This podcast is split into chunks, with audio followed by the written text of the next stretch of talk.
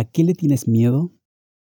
Nos encontramos constantemente amenazados por terremotos, tornados, accidentes fortuitos y últimamente por muchas enfermedades infecciosas que a más de alguno nos causan temor. Estas enfermedades aparecen sin aviso y desaparecen de la misma manera, dejan destrucción a su paso y en muchos casos son inevitables y están fuera de nuestro control. Las consecuencias son denominadas como catástrofes, lo cual involucra pérdida, sufrimiento y dolor. Sin embargo, dichos efectos no se prolongan por siempre y no son algo que podríamos llamar como un acto maligno que va destruyendo hasta aniquilarnos. Pero hay una catástrofe que sí puede aniquilarnos lentamente, destruirnos y evitar que nos levantemos. Una catástrofe que si bien es prevenible, es algo a lo que le deberíamos temer más que a un terremoto, un tornado o que a cualquier pandemia, porque su única intención es aniquilarnos. Una catástrofe con la que deberíamos tomar toda precaución ante su posible llegada. Y esta catástrofe es el pecado.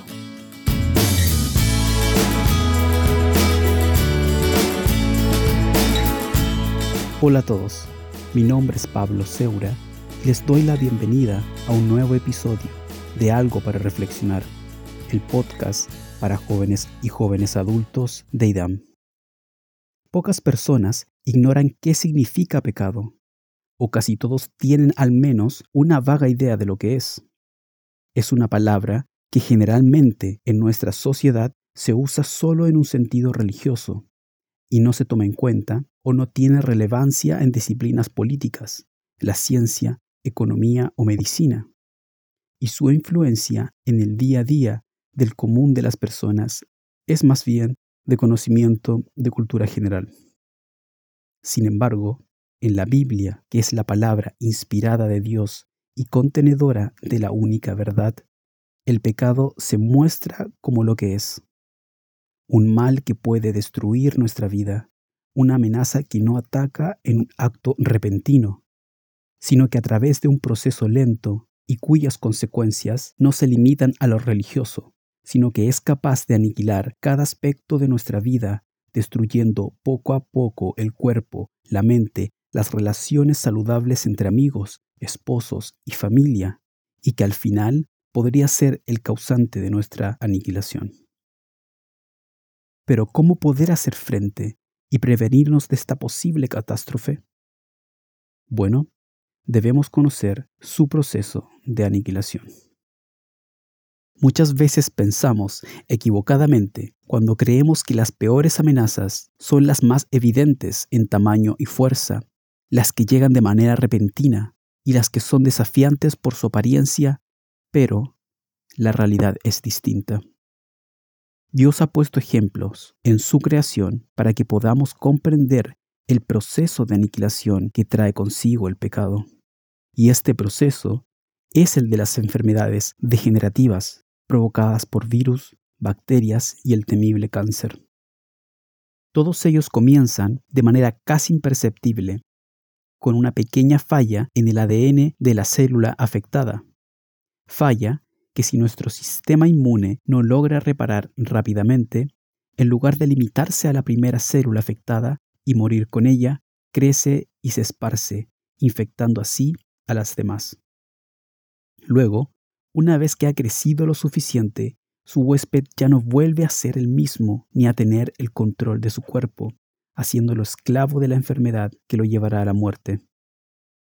De esta misma manera, es cómo funcionan los pequeños actos, pensamientos y sentimientos negativos que son indiferentes y contrarios a las leyes de Dios, que, cuando los dejamos entrar, se empiezan a anidar en nuestra mente y corazón casi de manera imperceptible, y si no actuamos rápidamente, empiezan a crecer y empiezan a convertirnos en algo extraño que nos va cambiando sin darnos cuenta hasta que nos llevan a la muerte espiritual. Este proceso de aniquilación del pecado está claramente descrito en Santiago capítulo 1 versículos 13 al 15, donde dice, cuando alguno es tentado, no diga que es tentado de parte de Dios, porque Dios no puede ser tentado por el mal, ni Él tienta a nadie, sino que cada uno es tentado cuando de su propia concupiscencia es atraído y seducido. Entonces, la concupiscencia, después que ha concebido, da luz al pecado, y el pecado, siendo consumado, da luz a la muerte. Aquí podemos ver cómo algo tan sutil que empieza como una tentación puede ir desencadenando una y otra y otra cosa más hasta que nos lleva a la muerte. Por lo que lo mejor que podemos hacer es detectar el problema de manera temprana y actuar. Pero ¿cómo podemos hacer eso? ¿Cómo podemos evitar esta muerte y este lento y doloroso proceso de aniquilación? Tal como constantes chequeos con el médico pueden salvarnos la vida al detectar una enfermedad como el cáncer en etapas tempranas. Debemos estar constantemente chequeando nuestra condición espiritual y arrepentirnos si encontramos pecado antes de que sea demasiado tarde. El apóstol Pablo da esta recomendación a los corintios antes de despedirse de ellos en su segunda carta. En 2 Corintios 13, 5 dice, Examinaos a vosotros mismos si estáis en la fe. Probaos a vosotros mismos. ¿O no os conocéis a vosotros mismos que Jesucristo está en vosotros, a menos que estéis reprobados? Si leemos el contexto de la carta, Pablo no está hablando de una examinación anual antes de la Pascua, o que se prepararan antes de su visita, sino que nos está dando esta recomendación como algo que deberíamos hacer de manera constante, porque el pecado puede llegar en cualquier momento. Y si bien un autoexamen es algo difícil de hacer, ya que podrían haber pecados, errores u ofensas que hayamos cometido que no son completamente claros. Tenemos al mejor médico que nos puede ayudar a hacer un buen diagnóstico para detectar estos problemas a tiempo, pero debemos pedir su ayuda. David nos da este ejemplo cuando se examinaba y pedía a Dios que le mostrara estos pecados ocultos. En Salmos 19, versículo 12, nos dice, ¿Quién podría entender sus propios errores? Líbrame de los que me son ocultos. Preserva también a tu siervo de las soberbias, que no se enseñoreen de mí. Entonces seré íntegro y estaré limpio de gran rebelión. Ahora, ¿Qué hacer después de que nos examinamos y logramos encontrar la enfermedad o el cáncer de manera temprana? Bueno, tenemos que hacernos los tratamientos recomendados, lo cual es una buena solución en el corto plazo. Pero, en el largo plazo, se hace necesario un cambio más profundo y radical, un cambio de nuestros hábitos. Debemos cambiar nuestros hábitos de alimentación, ejercicio, las horas de sueño, etc. Sin estos cambios, sin entrar en este nuevo proceso regenerativo, es muy probable que el cáncer vuelva a aparecer.